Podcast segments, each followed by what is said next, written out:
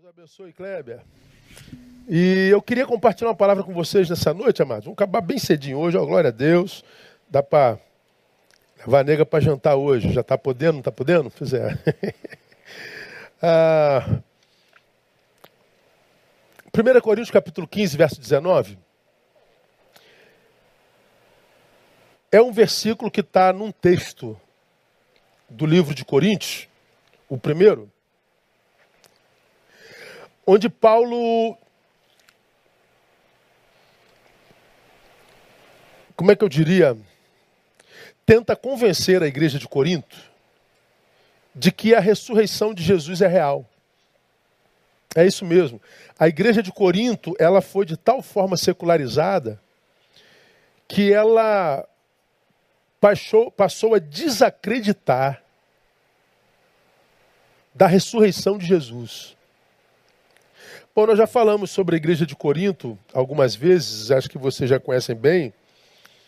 Falando da cidade de Corinto, que era uma, uma cidade gigante para a época, portanto, uma cidade cosmopolita, muito, muito bem frequentada.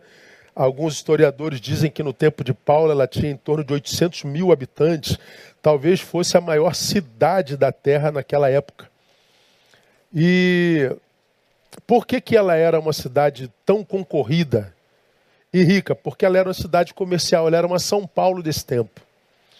E por que, que ela era uma cidade tão comercial e uma São Paulo desse tempo? Porque ela, diferente das outras cidades do Novo Testamento, ela tinha dois portos. Poucas cidades tinham portos naquela época e Corinto tinha dois portos. Como o meio de transporte mais comum era navio naquela época, então era muito fácil, aspas, né? Fácil é chegar de avião. Mas para aquela época, o navio era o transporte mais ligeiro entre um, uma cidade e outra, entre uma nação e outra. E a cidade de Corinto concentrava esse, essa, esse centro comercial e por causa disso era uma cidade muito próspera. Chegou a ser a capital da Grécia Romana. Roma era o império que dominava o planeta, digamos assim, e Corinto era tão grande, significativa e rica que ela chegou a, em algum tempo, ser a capital da Grécia romana. Claro que uma cidade dessa natureza tinha muitas religiões, religiões plurais, não é? Então ela vivia uma pluralidade religiosa muito grande. Gente de todas as nações, cada um com a sua cultura, cada um trazendo sua religião, cada um trazendo o seu Deus. Então era a igreja uma, uma cidade bastante eclética quando o assunto era era religião. Junto com esse pluralismo religioso, sincretismo religioso. As religiões, elas, elas se confundiam. Elas, é, elas juntavam seus costumes e doutrinas. Sincretismo é sincretismo, é junção de religiões. Então, é, é, uma atravessava a outra nos seus valores e princípios. Então era difícil achar uma religião pura. Lamentavelmente, esse sincretismo acometeu, inclusive, o cristianismo vivido naquela época e por aqueles cristãos. Então era uma cidade muito, muito, digamos assim, promíscua, uma cidade que tinha Deus para, tinha templo para para Apolo, Dionísio, Artemises, Afrodite, templo para Zeus. Era uma cidade absurdamente, ah, ah, aspas, religiosas. Ela não tinha uma, uma identidade religiosa formada. Era plural. Mas o templo mais famoso, qual era? O de Afrodite. E o culto para Afrodite era através de bacanais sexuais, já falei sobre isso aqui. Era uma, ela é a deusa das prostitutas, ela é a deusa do, do sexo livre, portanto da promiscuidade. Então vinha gente do mundo inteiro para conhecer principalmente o seu templo. Pois bem, essa igreja de Corinto, que foi plantada ali para influenciar aquela cultura, foi grandemente por aquela cultura influenciada. E a igreja, ela começou a viver esse sincretismo religioso? Bom, ela começou por duvidar do chamado apostólico de Paulo, ela passou a, ter dificuldade de convivência relacional. Os irmãos, quando entravam em litígio, um levava o outro à justiça.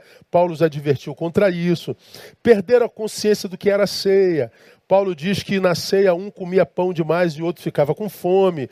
Um bebia vinho demais e embriagava, outro ficava sem. Uma igreja que diz o texto de forma clara que o filho é, tinha relações com a mulher de seu pai, provavelmente a sua madrasta, mas como era uma cultura da cidade, bom, isso era aceito sociologicamente. Uma, uma igreja que foi absurdamente secularizada e deformada, a ponto de desacreditar da ressurreição do Senhor. Paulo, nesse capítulo, defende a sua ressurreição. No meio dessa, dessa palavra de Paulo, tem uma que está no versículo 19, 1 Coríntios capítulo 15, verso 19, onde ele diz assim: Se é só para esta vida que esperamos em Cristo, somos de todos os homens os mais dignos de lástima. Se é só para esta vida que esperamos em Cristo, em outras versões, somos os mais dignos de pena, em outras versões, somos os mais miseráveis. Paulo está dizendo como é que vocês podem desacreditar da ressurreição e que, portanto, que a, a, o que Jesus tem para nós está para além dessa vida. Como que vocês podem acreditar que o que Cristo tem para nós é só para essa vida? Se a gente espera em Cristo só nessa vida, nós somos de todos os mais miseráveis, porque esse Cristo que fala para nós de nova vida, diz que nós devemos renunciar ao mundo, diz que nós devemos viver uma vida pia, diz que nós devemos viver uma vida solidária, generosa, uma vida coinônica de comunhão e respeito, uma vida que se abstém de alguns prazeres mundanos. Ora, se a gente se abstém disso tudo, se a gente luta contra a nossa própria carne e não tem vida futuro, a gente vai ser o mais miserável. Então é melhor cair no mundo de uma vez, se a gente se reduz a um pedaço de carne, e se todo o prazer e significância da vida fosse nesse pedaço de carne. É como se Paulo tivesse dito: vocês se enlouqueceram. O que Deus tem para nós não é só para essa vida. Vocês não são, como eu costumo dizer, só um pedaço de carne que anda. Vocês estão para além disso. Se é só para esta vida que esperamos em Cristo, somos de todos os homens os mais miseráveis. Pois é, irmãos. Quando Paulo fala dessa espera, ele fala de uma espera que mesmo que em Cristo, tal espera se traduz numa opção pela miséria. Pode explicar, pastor? Posso? Eu sempre explico, eu tento deixar o mais claro para vocês toda vez que prego. Se esperamos em Cristo, ele está falando de uma espera nele. Mas ele diz: se esperamos em Cristo só para esta vida, essa aqui. Eu estou esperando? Estou. Estou vivendo em esperança? Estou. Está em Cristo? Estou. Mas está esperando o que em Cristo? Alguma coisa só para essa vida. Então você é miserável. Você fez opção pela miséria. Se é só para esta vida que esperamos nele, somos de todos os homens os mais miseráveis. Nós não somos só alguém que fez opção pela miséria. De todos os miseráveis, nós seríamos os maiores. Olha que coisa forte, irmão. E como eu tenho dito, irmãos, eu acho que uma das coisas mais angustiantes na vida do homem, principalmente nós cristãos, se há uma coisa que angustia a gente, não são poucas coisas que nos angustiam, mas eu acho que um dos maiores produtores de angústia nos homens é o silêncio de Deus. É muito angustiante. Quando você está num momento difícil da vida, quando você está num momento muito doloroso de perda, de doença, quando você está diante de um, de um momento no qual você só é refém e você não vê saído, desespero tomando, alguma coisa precisa ser feita imediatamente, e, e, e, você não pode fazer nada, você se encontra com a sua insignificância e você diz: Deus, faça alguma coisa, Pai, por favor, faça alguma coisa, em nome de Jesus, faça alguma coisa, mas é preciso que essa coisa seja feita já. A gente, a gente precisando de algo, segundo a nossa cronologia e a nossa leitura, e Deus silente. Ah, como esse silêncio gera angústia. Uma angústia que vem seguida de frustração com Deus. E frustração que vem seguida com raiva de Deus. Ah, como eu me encontro com gente que não só se decepcionou com Deus, mas tem raiva de Deus e você vê na fala. Tem pessoas que estão tão frustradas com o silêncio de Deus, não souberam lidar com esse silêncio, não souberam lidar com a frustração produzida pelo silêncio, que hoje você não pode citar o nome de Deus para ele porque ele te xinga. Quem sabe não tem alguém me ouvindo aqui que está assim. Fale de tudo, mas não vem falar de Deus. Quando eu mais precisei dele, o que eu tive dele foi o silêncio, o angustiante o, o, o nada empático, o antipático silêncio de Deus. Pois é, o silêncio de Deus é uma angústia. Agora, a pergunta a se fazer no silêncio de Deus é por que, que Deus muitas vezes se silencia? Bom, eu não posso responder por que, que todas as vezes Deus se silencia. Eu não sou Deus para te dar essa resposta. Mas uma das causas principais, na minha concepção, que leva Deus ao silêncio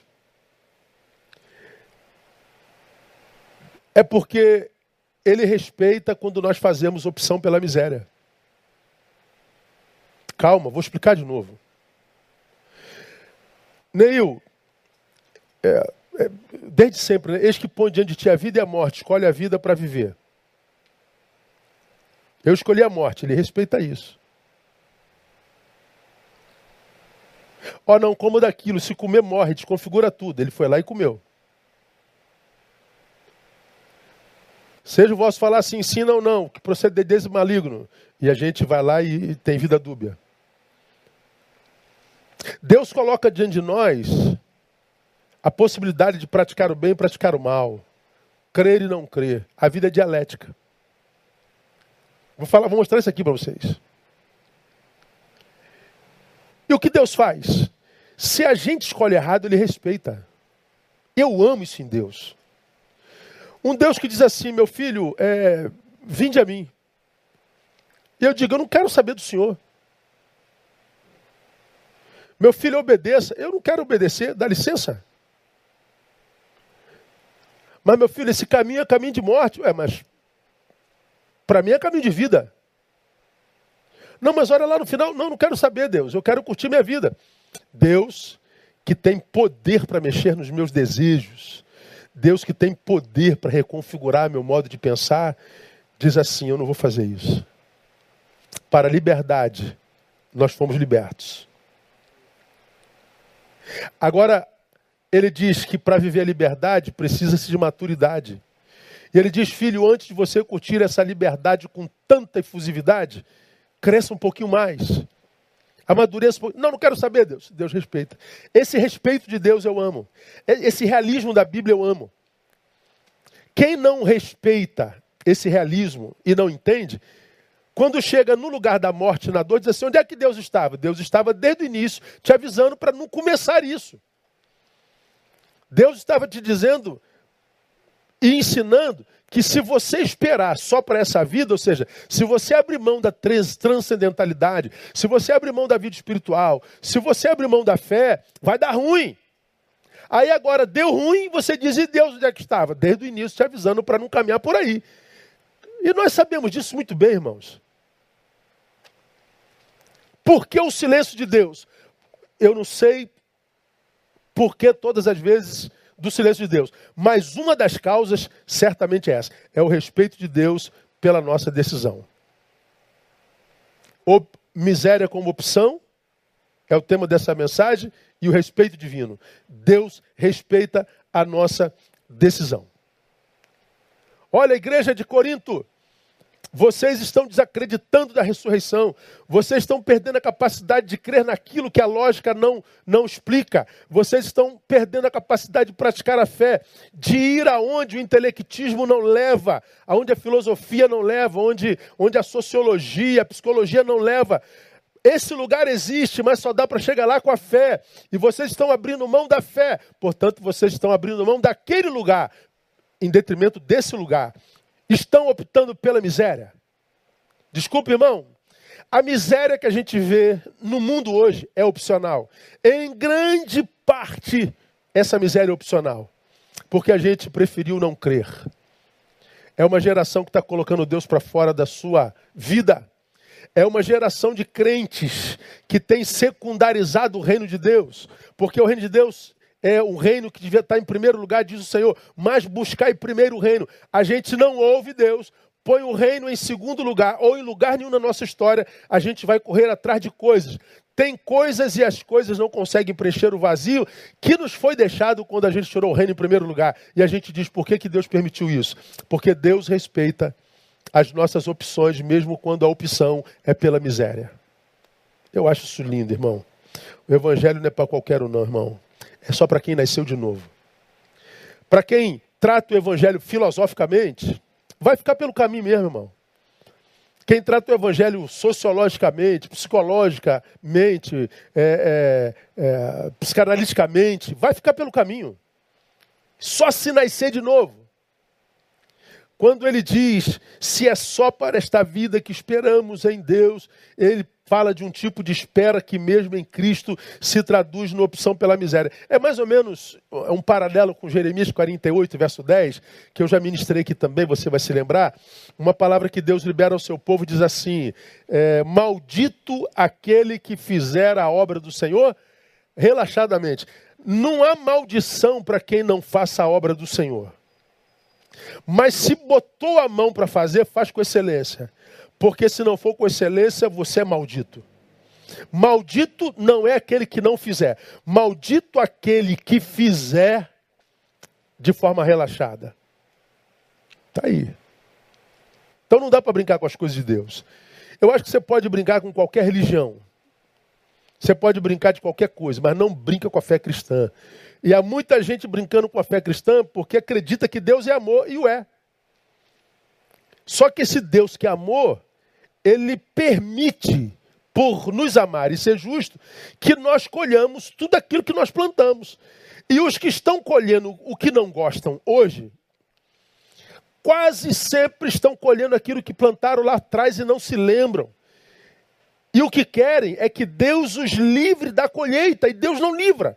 Aí estão dizendo que Deus não ama, que Deus não existe. Não, isso aqui é absolutamente claro. Bom, a igreja de Corinto, irmãos, estava se terrificando, é, só pensando na terra, só pensando na carne, só pensando nesse, nessa vida cronológica e, e curta. Ao invés de santificar-se, carnificou-se, perdeu transcendência. Esse texto ele é muito rico, esse versículozinho ele é muito rico, porque ele nos ensina mais algumas coisas. Primeiro, ele afirma aqui a bidimensionalidade da existência humana. Não só que a vida tem uma bidimensionalidade, mas ele faz referência à necessidade. Eu vou salientar a necessidade de equilíbrio entre essas dimensões. Olha o texto. Se esperamos em Cristo só nesta vida, somos miseráveis. Então ele está dizendo, existe uma outra. Duas dimensões. Bidimensional. E ele está dizendo, se você espera só numa, fez opção pela miséria. Não, tem que ser equilibrado. A bênção está no caminho do meio. Quem é de direita pensa que a bênção está na direita, quem é de esquerda pensa que está na esquerda mas a bênção está no caminho do meio. Quando ele diz se esperamos só nessa vida, isto é, esperamos nessa, claro. Eu espero que quando acabar aqui, eu tenho uma jantinha pronta na minha casa me esperando. Eu espero encontrar minhas filhas muito bem. Eu espero que todos da nossa comunidade estejam alimentados e protegidos. Eu espero que essa pandemia acabe, essa desgraça, que eu possa sair na rua sem máscara. Eu espero um monte de coisa nessa vida. Então ele está dizendo, não há problema nenhum esperar nessa. Só que ele está dizendo, nós devemos esperar nessa sem desprezar aquela. Ele fala da necessidade de equilíbrio. O que ele está dizendo é o seguinte: viver só na terra ou viver só na transcendência é viver a vida pela metade, é abrir mão da possibilidade de plenitude. Então, ele não está dizendo que a igreja de Corinto tem que abandonar tudo que é da terra, esquece que é gente, esquece que é humano e só dedica a oração, a, a, a unção, ao fogo e glória. Não, não é disso que ele está falando, não. Ele está falando da necessidade de buscarmos equilíbrio nessa nossa vida no caminho, irmãos. Lamentavelmente, eu acho que uma das religiões mais divididas do planeta, dentre as grandes religiões, o cristianismo é a religião mais dividida. Ah, o judaísmo e o islamismo têm suas vertentes, mas são muito menores do que as nossas. Mas, sobretudo, historicamente, a, a Igreja de Cristo é dividida em duas principais vertentes. Antigamente chamava de a vertente tradicional e a vertente pentecostal. Aí agora tem os renovados, tem os neopentecostais, tem um monte de ramificações na, na igreja de Cristo, mas tradicionalmente era a igreja tradicional e a igreja pentecostal. Então essa divisão é muito clara entre nós. E essa, essa incapacidade de viver equilíbrio eu vejo em ambas as vertentes.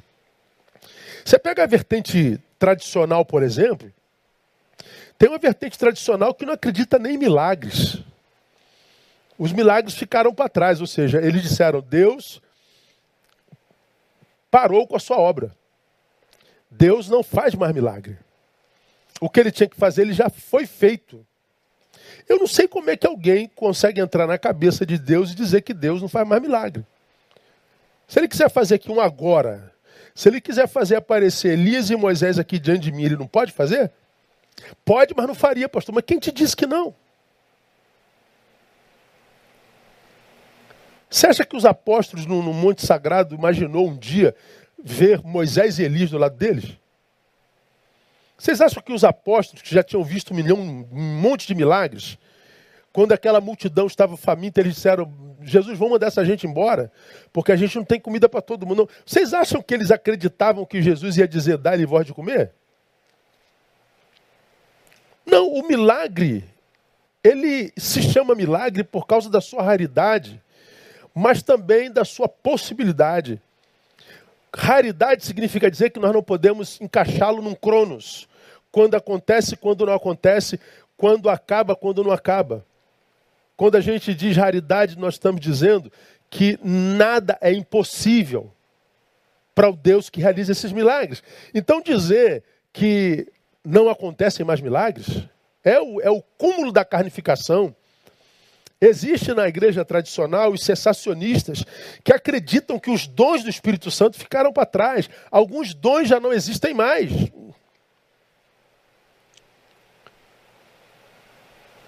São igrejas que você não pode cultuar com emoção.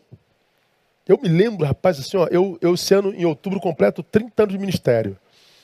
Eu estava no seminário em 1988. A maioria de vocês não era nem nascida. E num culto na capela, pregava um, um ícone da minha denominação daquela época.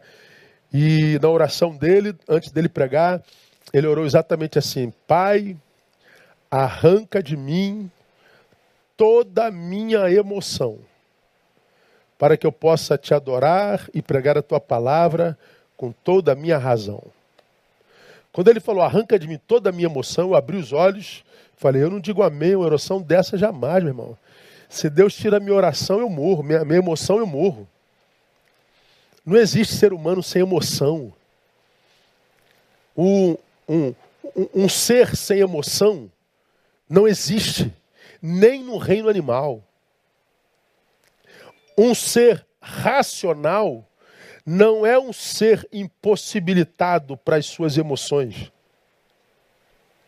E ser racional não é ser um antagonista a ser emocional. Vou dar um exemplo para você. Morre alguém que a gente ama. Diante do túmulo de alguém que a gente ama, a gente chora. Aí a gente diz, pô, fulano está emocionado. Por que, que ele está emocionado? Porque ele está com a sua racionalidade absolutamente equilibrada e apta para discernir o tempo presente. Então, quando ele olha para o corpo do seu amado, a sua razão diz: caramba, que perda irreparável, que dor produzida pela perda desse ser que eu tanto amo. Então, ele está sabendo discernir de tal forma aquele tempo que ele chora. O choro é produto da razão. Se ele estivesse fora de si, ele poderia estar sem chorar. Não, não, ele vai levantar daqui a dois minutos. Nós estamos aqui nesse culto fúnebre, mas eu, eu sei que ele vai levantar. Já, Deus já me falou que ele vai levantar. Então ele não chora. Aí ele diz que homem é racional, não, ele está fora de si. As emoções dele não estão no lugar. E não há lágrima nenhuma no seu olho. Razão e emoção caminham juntos. Mas uma vertente da igreja diz: se é para Deus, emoção não entra. Tem que ser racional, mas um racional patológico. É, é um pé tão afundado na terra que eles não acreditam mais no sobrenatural de Deus. Por outro lado, nós temos uma igreja completamente irracional. Uma igreja que só pensa em poder, fogo e glória e unção. Uma igreja que só quer sentir. Uma igreja que não pede explicação. Uma igreja que só quer pular. Uma igreja que só quer é, irracionalizar. Uma igreja que não tem uma palavra de sabedoria, uma igreja que não tem gente que estude, que tem gente que, que, que diagnostique o tempo para dar uma resposta à altura para a sociedade. É uma, uma, uma gente completamente desconectada do seu tempo atual. E por causa dessa irracionalidade em nome da fé, perdem toda a credibilidade com relação àquela sociedade que ela deveria alcançar com a palavra de Cristo. Então nós vivemos essa vertente. Um tão enraizado na terra que não consegue chegar no céu. O outro aparentemente tão linkado no céu e no transcendente que não consegue criar raízes. Nós vivemos numa igreja desequilibrada. Mas essa é uma realidade desde a Bíblia Sagrada, desde o tempo do Novo Testamento, irmão. Eu dou dois exemplos para vocês. Primeiro, esse exemplo que eu acabei de citar para vocês, que é o exemplo da, da, da do, do, de Pedro, ah, quando lá da aparição de Moisés e Elias. Eles sobem com Jesus, Moisés, representante da lei, Elias, representante da profecia, portanto, a Bíblia Sagrada do tempo de Jesus. A Bíblia Sagrada do tempo de Jesus não tinha Novo Testamento, o Novo Testamento é de Jesus para cá. Então, a Bíblia de Jesus era a lei e os profetas, como citada no Novo Testamento.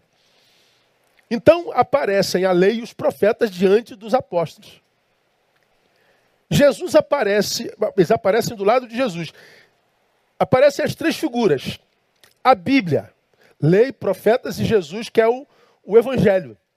Uma voz do céu com uma luz ilumina Jesus e diz: Este é meu filho amado, ele ouvi. Ele está preparando Pedro, Tiago e João para dar pontapé inicial à missão do Cristo.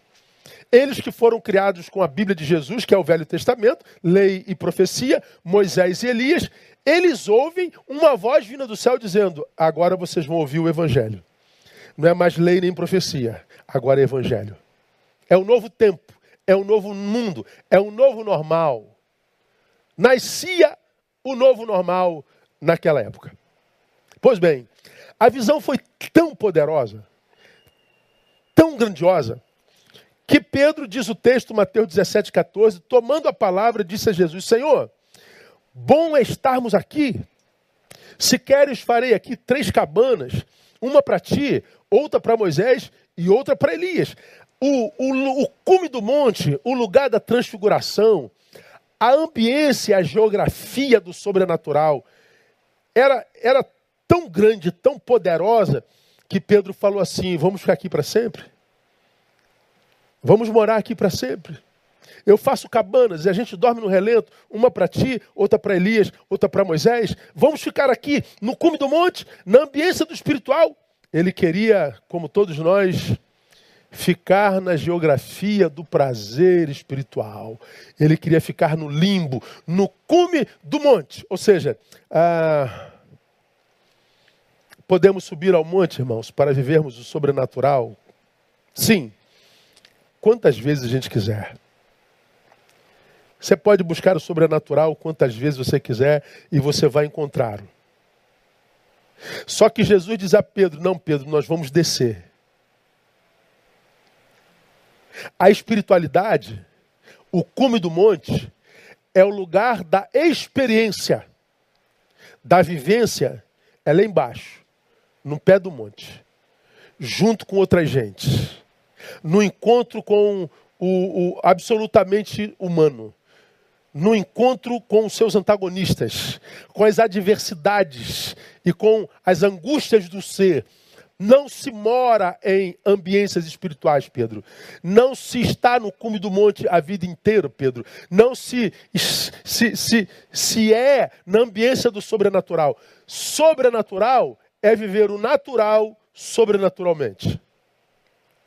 É lá embaixo, Pedro. No dia a dia temos que descer. O que Jesus está falando para Pedro é que não dá para viver só espiritualidade sem materialidade. Paulo diria a mesma coisa: se esperamos em Cristo só na vida futura, seríamos de todos os homens os mais miseráveis. Se eu, se eu posso esperar de Deus só o céu, aqui eu posso morrer de fome, não, não morre não. Em Jesus ninguém morre de fome. Em Jesus ninguém fica sem teto. Em Jesus ninguém é vitimizado pela injustiça. Porque Ele é o Deus do equilíbrio. E como Ele deve ser a sua igreja. O texto diz que nós teremos de descer para o campo da naturalidade. E teremos que aprender a viver em sua ambiguidade. Eles descem Está lá em Mateus 17, 14, 18. Quando eles descem, uma experiência outra acontece. Quando chegaram à multidão, aproximou-se Jesus de um homem que, ajoelhando-se diante dele, disse: Senhor, tem compaixão de meu filho, porque é epiléptico sofre muito. Pois muitas vezes cai no fogo e muitas vezes na água. Agora olha o texto. Eu o trouxe a teus discípulos e não o puderam curar. Jesus respondendo disse: Você conhece esse texto? Ó geração incrédula e perversa, até quando estarei convosco, até quando vos sofrerei? Trazei-mo aqui. Então Jesus repreendeu o demônio, o qual saiu do menino, que desde aquela hora ficou curado. Vejam, eles saem de um momento de experiência transcendental fenomenológica, irrepetível, única. Querem ficar na transcendência para sempre, Jesus não deixa. Jesus manda descer, quando eles descem, eles se encontram com o endemoniado e com o demônio. Provavelmente desceram do monte soberbo, porque infelizmente há tantos crentes que sobem ao monte, ao monte descem soberbos a beça. Eles acham que porque estão no monte são mais crentes que os outros. E por que acham? Porque os que não sobem ao monte acreditam que quem sobe o monte é mais santo do que ele que não sobe o monte. Então ele acaba por idolatrar aquele que ao monte subiu. O que subiu ao monte recebe a glória e fica soberbo. E olha que grande parte dos que sobem ao monte hoje sobem e não veem nada, né? E desce soberbo. Imagina ver o que Pedro e João viram. Jesus de Nazaré, Elias, Moisés, fumaça, luz do céu e voz de Deus. Eles desceram, na minha concepção, ensoberbecidos acharam que ia tirar aquele demônio com um peteleco, e aquele demônio não se submete a eles. eles são envergonhados. Jesus desceu depois deles e o pai trouxe aquele menino a Jesus. E Jesus diz: Meu Deus, vocês viveram o que viveram lá em cima e não aprenderam nada. Vocês viveram e viram o que viram lá em cima e ainda assim foram envergonhados por um demônio como esse. Fomos, Senhor. E Jesus os chama de geração incrédula e perversa. Não entenderam nada da vida espiritual. A vida espiritual vive-se no caminho do meio. As experiências espirituais devem nos fazer evoluir como pessoas e como crentes. As experiências espirituais nos fazem evoluir como seres humanos e como seres transcendentais, como cidadãos do céu e como cidadãos da terra. E faz o equilíbrio entre, entre essas duas identidades, entre essas duas dimensões. Nos fazem evoluir. Essa experiência espiritual, à luz da experiência de Pedro e os apóstolos e com Jesus, me ensinam, primeiro, que essas experiências me capacitam para lidar com demônios. Pedro e João desceram daquela experiência maravilhosa. A primeira coisa com que eles se encontraram foi com o demônio.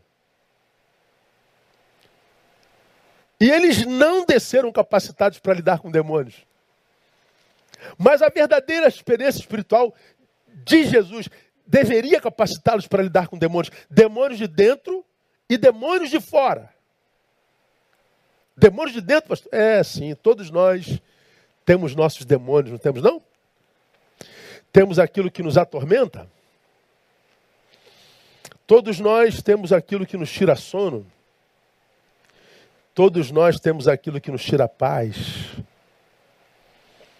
Todos nós temos em nós aquele ser iracundo, que tem vontade de se vingar, que tem vontade de matar que tem vontade de chutar o balde, que tem vontade de desistir da fé, de se rebelar contra a vida e contra Deus. Não temos todos esse ser dentro de nós?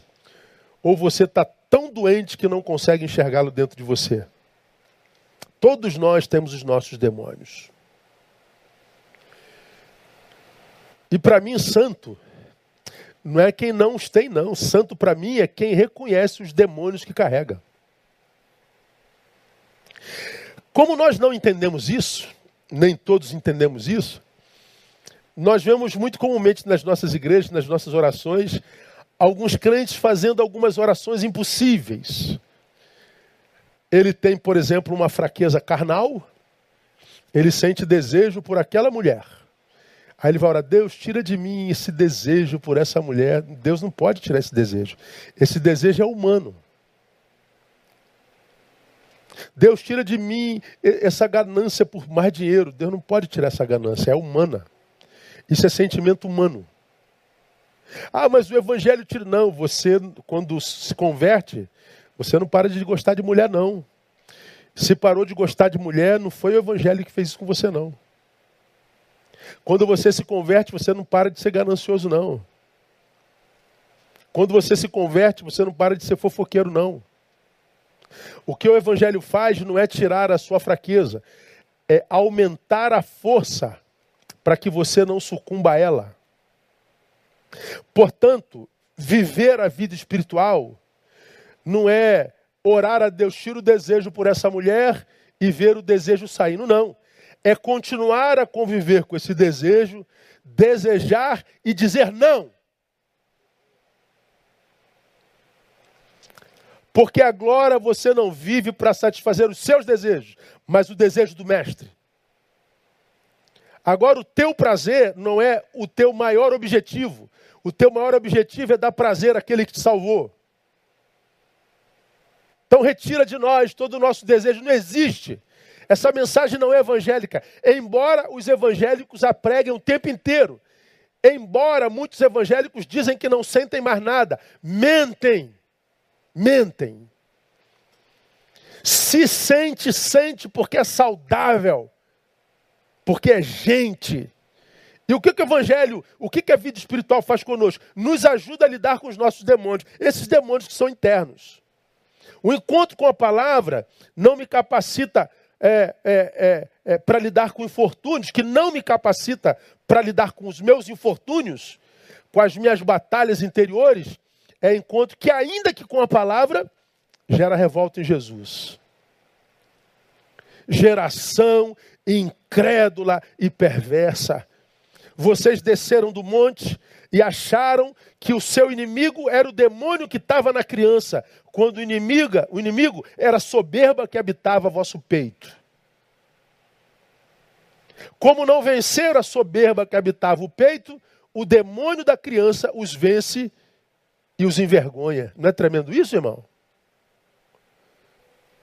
Senhor, por que, que nós não conseguimos expulsar esse demônio. Aí vem Jesus e fala assim, porque essa casta só sai com oração e jejum.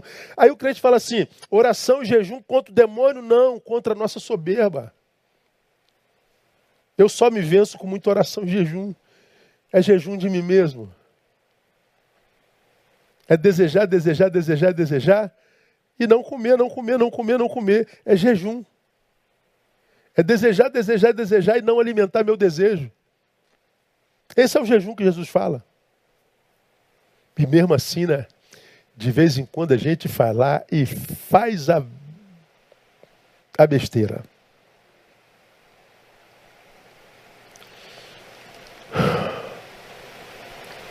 Mas a gente reconhece que fez a besteira. E diz: Tem misericórdia de mim, Jesus. Tem misericórdia de mim, ó Pai, por causa do sangue de Jesus. E porque Ele nos enxerga através da lente do sangue de Jesus, Ele perdoa nosso pecado. Porque a gente pode ter pecado, mas Ele está vendo que a gente está lutando contra o nosso demônio. Então a, a espiritualidade me capacita para lutar contra demônios, o de dentro e de fora. Então, se assim é, o que ele sente por nós, sente a proporção da luta que a gente trava conosco mesmo. Então, se a minha luta é contra meu desejo, o desejo que me afasta de Jesus, que diz que a minha presença se torna um infortúnio para ele, até quando vos sofrerei? Até quando, Pai, eu vou ter que estar do lado de gente como essa, que tem experiências espirituais tão grandes, mas não evolui como gente? É, Jesus estava vociferando a presença daqueles apóstolos. Aí, se isso é verdade, o que será que Jesus sente por nós hoje, irmão? Por esse tipo de igreja que a gente é no Brasil e no mundo. Deus tem misericórdia de nós, né? Será que ele sente orgulho ou repulsa da gente? Oh. Demônio de dentro. Mas ele também nos capacita para lutar contra os demônios de fora. Principalmente quando o demônio de fora for o outro, meu semelhante. Eu tenho dito aos irmãos e, e falo há 30 anos isso, né? Eu, eu ia usar a palavra rio, mas eu não vou usar não porque ela é pesada. Rir é muito pesado. Eu não sei qual palavra que eu uso. Quando eu analiso o que a maioria dos evangélicos chamam de batalha espiritual. Como você já me ouviu falar mil vezes, a batalha acontece num dia da semana, dentro de um templo, dentro de uma igreja, numa determinada hora. Aí os evangélicos começam a orar no culto para que os demônios se manifestem e os demônios se manifestam. Aí eles expulsam esses demônios. Eles chamam isso batalha espiritual. Aí eu fico pensando aqui nas minhas elucubrações, meu Deus, que demônio é esse que vem à igreja, né? Eu, se eu fosse demônio, eu ia para a igreja? Eu nada, irmão. Se eu fosse um demônio, tivesse poder de matar, roubar e destruir, e pudesse e tivesse o poder de tomar o corpo de uma pessoa, eu ia tomar o corpo dessa pessoa e levá-la para a igreja. Eu ia jogá-la debaixo de um ônibus. Se eu tivesse o poder de pegar o corpo de uma pessoa que eu odeio, eu ia fazê-la pular da ponte. Eu ia fazê-la cheirar cocaína até ter uma overdose. Eu ia fazê-la beber até ela matar a esposa dele ou dela. Eu ia matar, roubar e destruir. Mas os demônios contra os quais os crentes brigam são os demônios que tomam a pessoa e levam para a igreja e mais, leva para um culto de libertação. Não entendo, não. Eu ia usar a palavra rir, mas não vou usar, porque eu tenho que respeitar.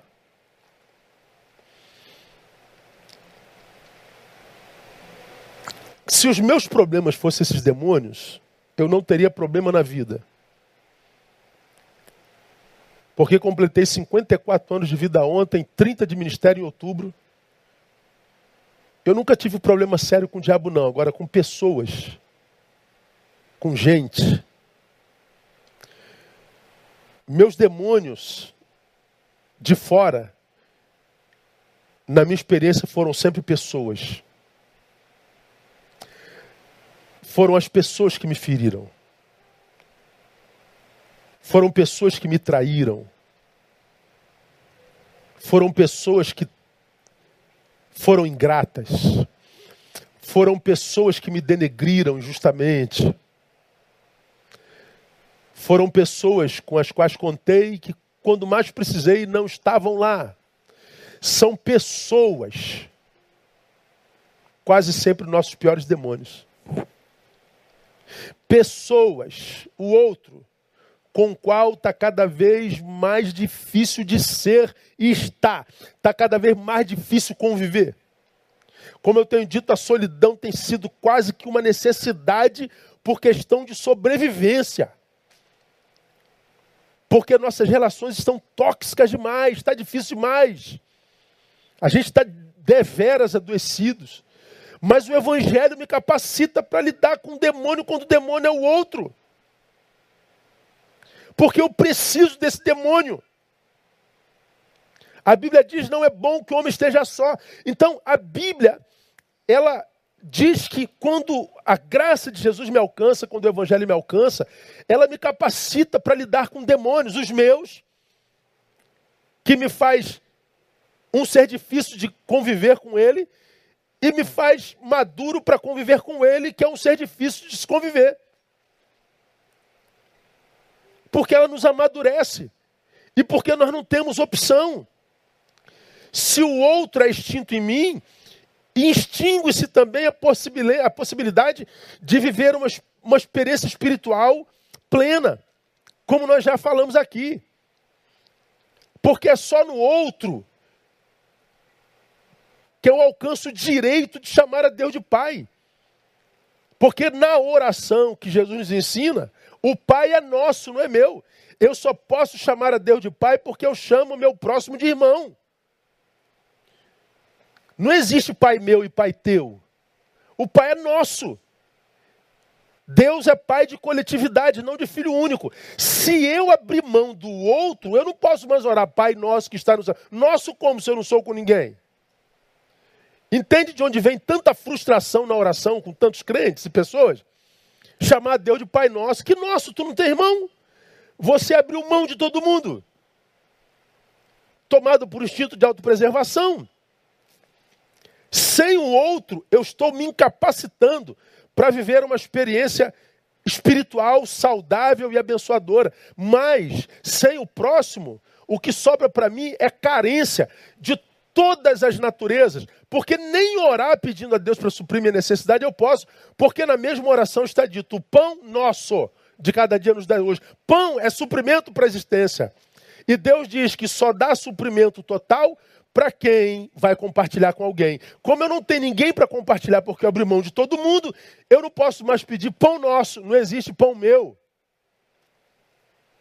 Eu só posso chamar a Deus de Pai se eu consigo chamar alguém de irmão. Se eu não posso chamar a quem quer que seja de irmão, perdi direito de chamar de pai ao nosso Deus. Então, quando o evangelho chega, o que que esse evangelho faz? Me capacita para ser um humano pleno.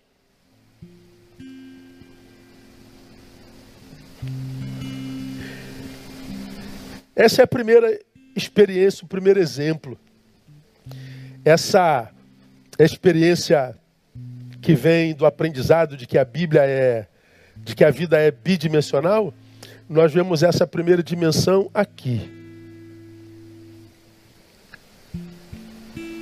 Nessa capacidade de relação humana, de plenitude humana. Que só é possível quando a gente tem a experiência do monte. Quando a gente vive o sobrenatural de Deus. O sobrenatural importante é, mas não dá para ficar aqui em cima a vida toda não. Tem que descer para lá. Mas tem um outro exemplo. Esse é o tiro de Salomão. E vem de Eclesiastes capítulo 2.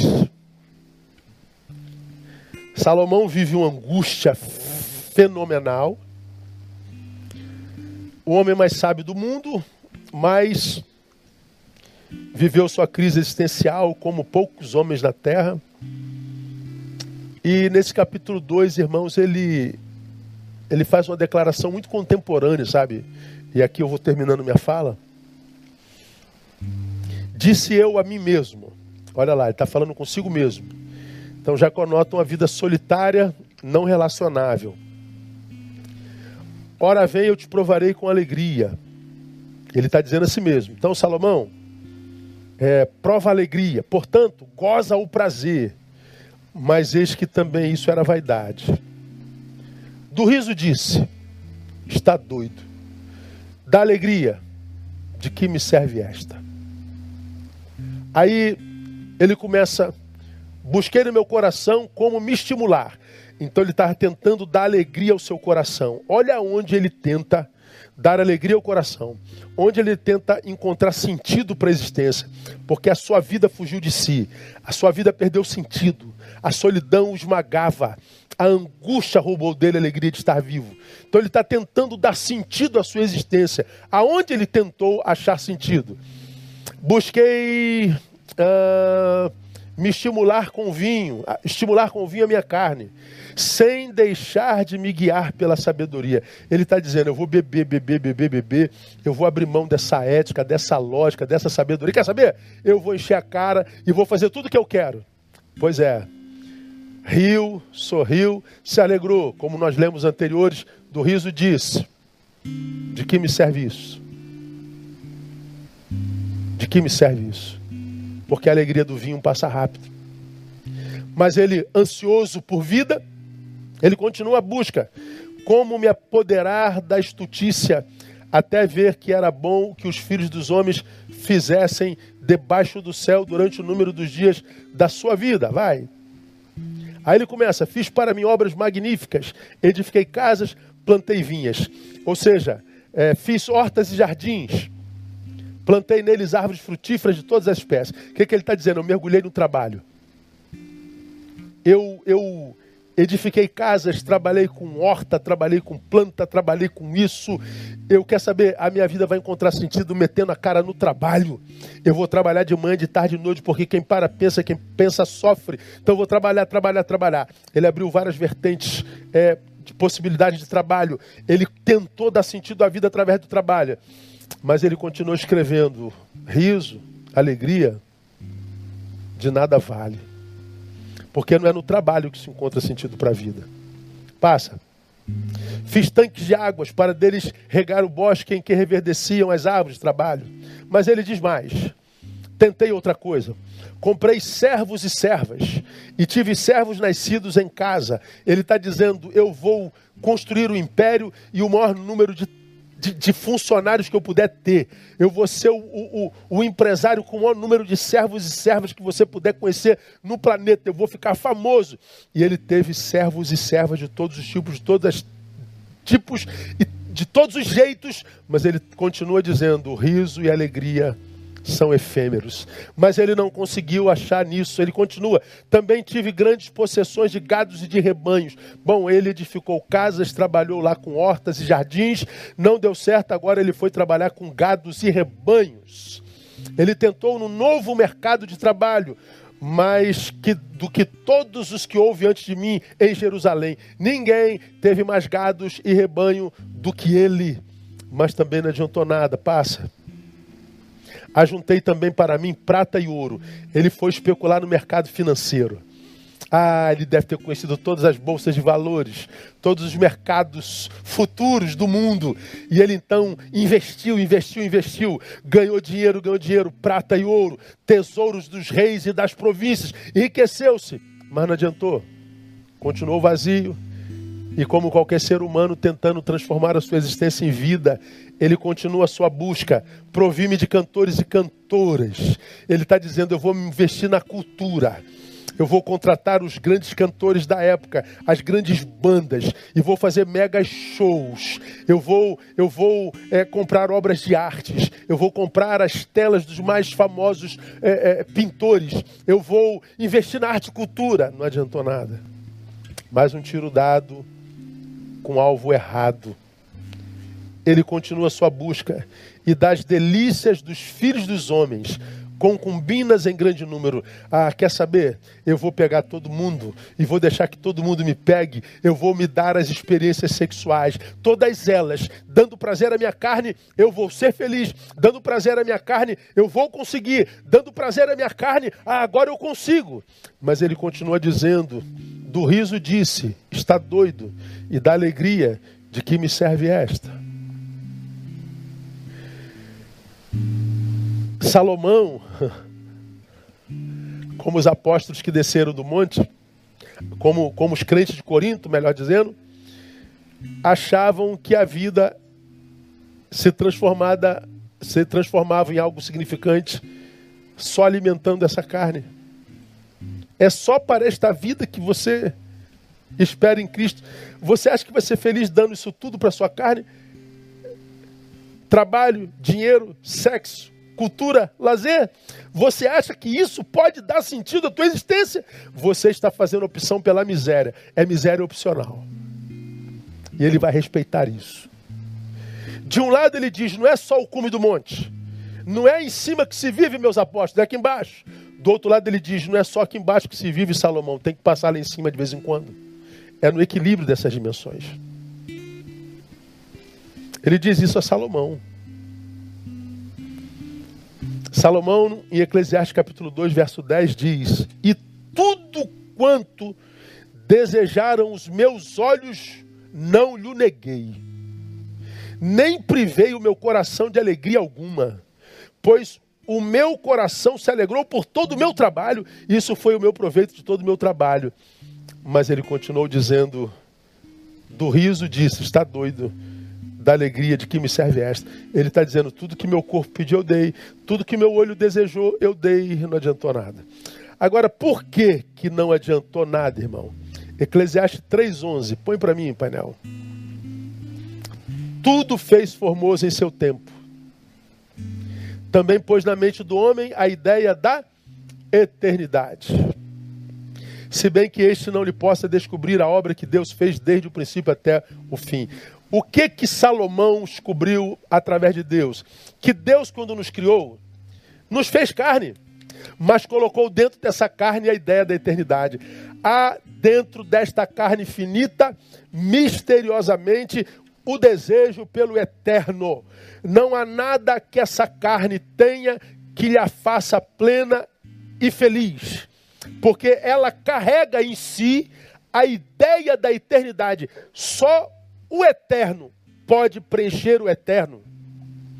Mas, porque o eterno habita a carne, não adianta eu buscar só o que é o eterno. Eu preciso comer arroz e feijão.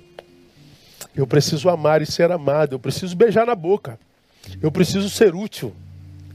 Eu preciso equilibrar esses dois mundos. Quero terminar a minha palavra, irmão, Lembrando a você, portanto, que o texto está afirmando que viver a vida unidimensionalmente faz do homem um homem digno de lástima. Você que se jacta por ser incrédulo, ateu, você sabe a lástima de vida que vive. Você sabe os buracos homéricos que carrega dentro do teu peito que você não quer admitir. Você sabe o que, que te visita à noite. Você sabe muito bem. Você pode ser soberbo querendo dizer, ah, todo mundo tem isso. Não. Você tem isso. Porque ninguém consegue ser pleno vivendo a dimensão só. Como também há um monte de crentes me assistindo aqui que carregam um buraco do tamanho do ateu, que carregam um vazio abismal. Pô, como? Se eu tenho Jesus, pastor? É, você tem Jesus, mas você é um ser humano pífio. Você é inútil. Você não está envolvido em causa nenhuma que não a sua. Você é odiado pelos seus vizinhos. Você é antissocial. Você não é abraçado por ninguém, não abraça ninguém. Você é anticultural. Você é um epistêmico total. Então você tem carências humanas, afetivas, emocionais, abismais, abissais. E vai carregar esse vazio pro resto da tua vida, porque você está desequilibrado.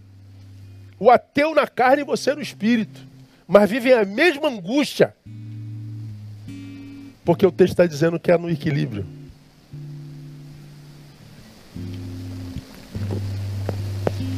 Por que, que tantos não entendem isso? Porque é um texto na Bíblia que diz que o Deus deste século lhe cegou o entendimento. Essa cegueira não é ausência de visão, já preguei sobre ela aqui. Essa cegueira é visão pela metade que faz o sujeito enxergar só o valor do cume do monte e faz o sujeito enxergar só o valor da terra. Ambos cegados, cegados pelo Deus desse século. Isso é visão que enxerga pela metade. É visão que só nega ao espírito qualquer tipo de prazer no corpo e só nega ao corpo qualquer tipo de transcendência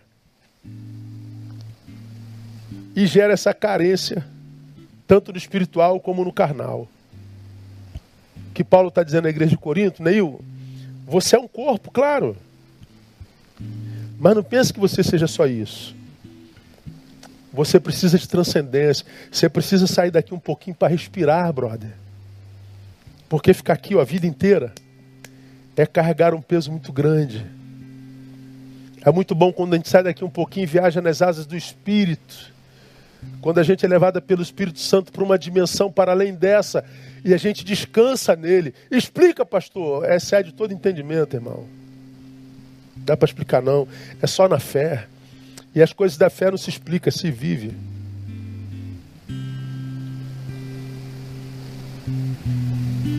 Mas também, Neil,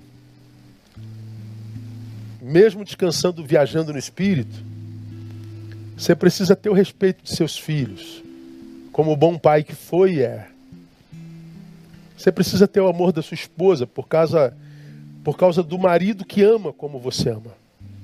Você precisa ser um cidadão útil para a tua cidade.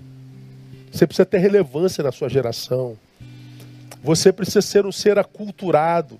Você precisa conhecer a linguagem da sua geração. Você precisa entender um pouquinho de livro, de música. Você precisa ter amigos, sentar à mesa e ter o que dizer. Você precisa se socializar. Você precisa se encontrar, porque foi para isso que eu criei vocês. Não é bom só. Plenitude, irmão. Só em Jesus de Nazaré. Aquele que, na mesma natureza, abarcou o humano e o divino com excelência e com excelência viveu ambas as dimensões. O Jesus que disse: Vento cessa, mar aquieta-te. O Jesus que disse: Lázaro, sai para fora. E o defunto saiu.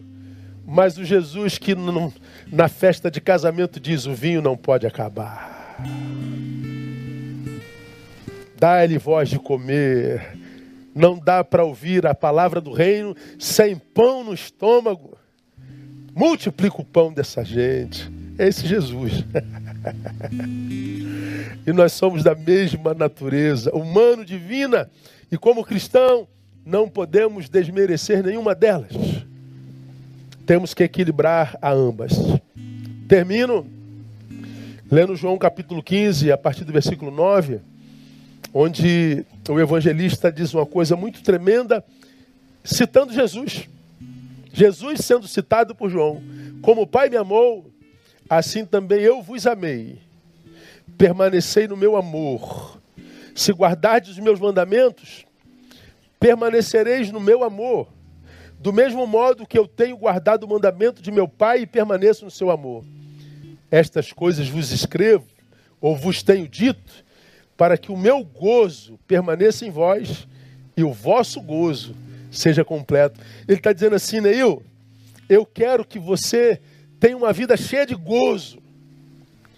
E não seja um gozo inconstante, não. Eu quero que seja um gozo permanente. E eu quero que seja um gozo completo. Mas essa plenitude, só se você equilibrar as dimensões espiritual e carnal, humana e divina. Que você viva uma fé que te leve ao céu sem te fazer tirar o pé do chão. E que você tenha o pé fincado como raízes, sem perder a, a competência para viajar para o sobrenatural. É a mensagem que eu quero compartilhar com vocês nessa noite, pedindo ao Pai que, se você é daqueles que fazem parte dessa grande multidão de gente frustrada com Deus e com a vida, quem sabe essa palavra responda o porquê da tua frustração. Porque quem sabe depois da tua conversão você deixou de ser gente. Gente plenamente. Quem sabe depois da sua conversão você deixou de ser aquele cara, gente boa.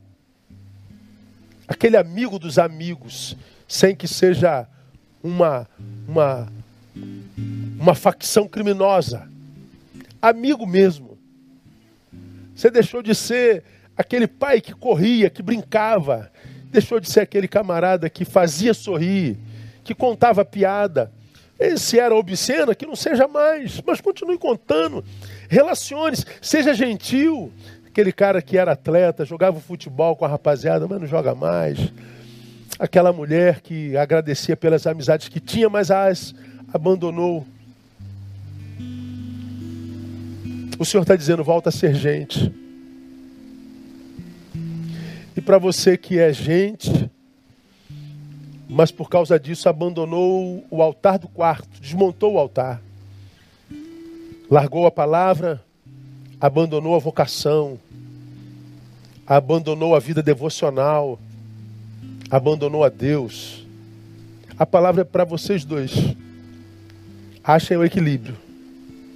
E a vida volta com gozo pleno a despeito dos demônios com os quais nos encontramos, a despeito das adversidades, gozo pleno, vida que vale a pena ser vivida. Amém, amados? Que Deus nos abençoe e nos dê a graça de sermos mais do que ouvintes da palavra, que Ele nos dê a graça de sermos praticantes dessa palavra. Vamos orar. Pai, muito obrigado. Ó oh, Deus, eu não sei como eu não sei como te agradecer pela riqueza da tua palavra.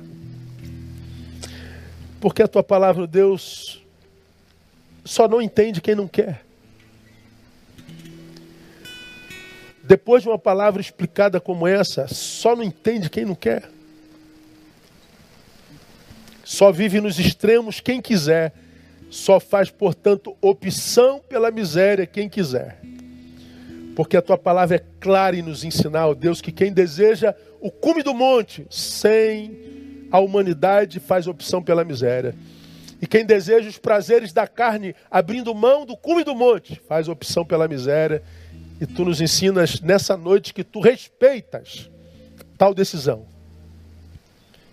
O que nós pedimos nessa noite, Pai, é o que nós pedimos hoje pela manhã. Nos abençoe com fome fome da palavra palavra através da qual nós restauramos a nossa humanidade. Traz cura àqueles que nos ouvem nessa noite e nos ouvirão durante a semana, meses e anos, porque essa palavra vai ficar disponível para todos. Que essa palavra possa trazer cura, salvação e, sobretudo, equilíbrio à vida dos salvos. Dá-nos uma semana de profundas experiências contigo e uma semana, Deus, na qual recebamos do Senhor o privilégio de sermos usados por Ti para abençoar alguém e por alguém ser abençoado. Nosso louvor, nossa gratidão ao Senhor, do fundo da nossa alma. Oramos no nome de Jesus. Amém e amém. Amados, Deus abençoe vocês. Estamos encerrando o nosso culto. É, foi 20 minutos a mais do que eu falei. Não tem jeito. Teu pastor começa na hora certa, mas não acaba na hora certa de jeito nenhum. Ah, que essa semana Deus possa te alcançar com a sua graça. E lembra, toda terça e quinta eu estou no ar com a palavra de Deus no meu Instagram, às 22 horas, terça e quinta. Às quartas-feiras, às 20, pastor Isaías aqui com o culto de celebração da nossa igreja. Então você tem palavra agora domingo, terça, quarta, quinta e domingo. Então só não cresce, só não se equilibra, só não anda no diapasão de Deus quem não quiser. Porque quem quiser vida, segundo o Evangelho, ah, você acha aqui no nosso meio. Que Deus te abençoe nessa semana e que a gente esteja junto na terça, permitindo o Pai. Vamos sair louvando ao Senhor. Obrigado, Romão. Obrigado, Vida. Obrigado, Valéria.